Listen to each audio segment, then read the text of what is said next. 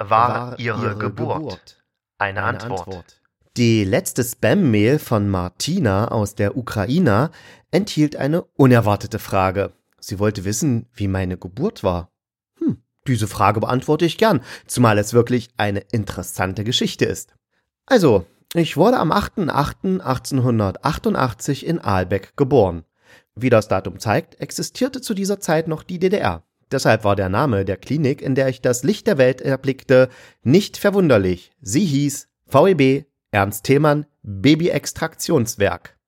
Als Geburtszeit hatte die SED-Kreisleitung 8.88 Uhr eingeplant.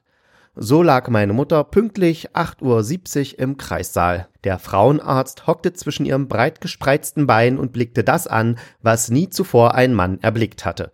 Ausgenommen meinem Vater, denke ich. Um 8.78 Uhr begann der Geburtsvorgang und 8.85 Uhr war bereits mein Köpfchen zu sehen. Alles verlief nach Plan. Drei Minuten später konnte die Nabelschnur durchtrennt werden und ich galt als geboren. Doch es gab ein kleines Problem. Das Baby, was meine Mutter verzückt in den Armen hielt und mein Vater wohlig lächelnd betrachtete, war nicht ich, sondern mein böser Zwilling. Während der Frauenarzt die nächste Plangeburt einleitete, mein Vater Weinbrandbohnen kaufte und meine Mutter erschöpft in die Laken sank, plante er schon seine erste Missetat. Er hüpfte auf dem Boden und krabbelte durch die Babyklappe der Klinik hinaus in die Freiheit der Deutschen Demokratischen Republik.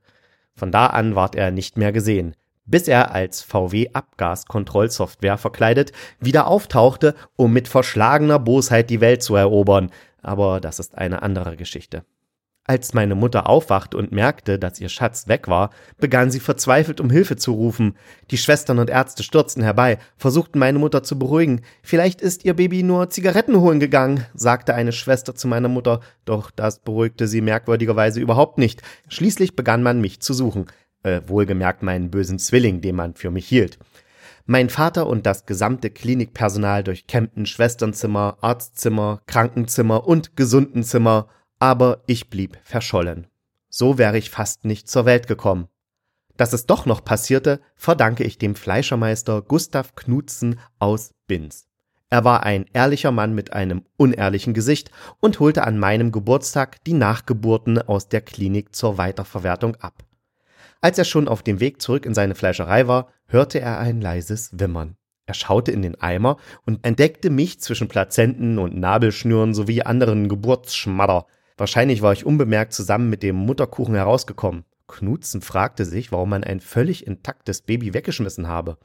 Er kam zu keinem Ergebnis. Da er ein sehr wissbegieriger Mann war, fuhr er zurück in die Klinik, ging zur Pforte, präsentierte mich dem Klinikpförtner und fragte, weshalb man ein völlig funktionsfähiges Baby weggeworfen hätte.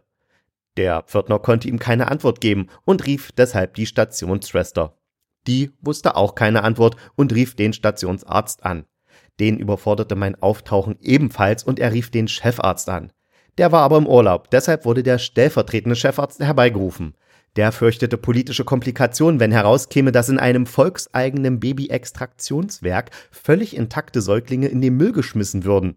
Aus diesem Grund erklärte er mich zu einem Spion des kapitalistischen Auslands und alarmierte die Staatssicherheit. Die kam prompt und nahm mich fest. In der Staatssicherheitszentrale Nord wurde ich auf einen Babystuhl gefesselt und zwei Schnauzbart tragende Beamte verhörten mich zwei Wochen. Sie konnten allerdings kein vernünftiges Wort aus mir herausbekommen. Sehr frustriert brachten sie mich in das Waisenhaus Schwarze Pumpe, was für seine Weinbrandbohnenproduktion im gesamten Ostblock berühmt war.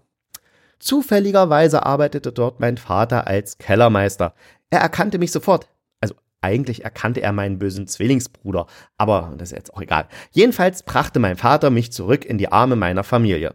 Nach der Wende erfuhren wir durch die Öffnung unserer Stasi-Akten, was mir damals zugestoßen war. Seitdem fahren wir einmal im Jahr nach Binz. Dort besuchen wir die Fleischerei Knutzen und essen Wurst, obwohl wir eigentlich alle Vegetarier sind. Aber da oben weiß das ja keiner. Mehr Spam-Stories gefällig? spam-stories.blogspot.com gmail.com.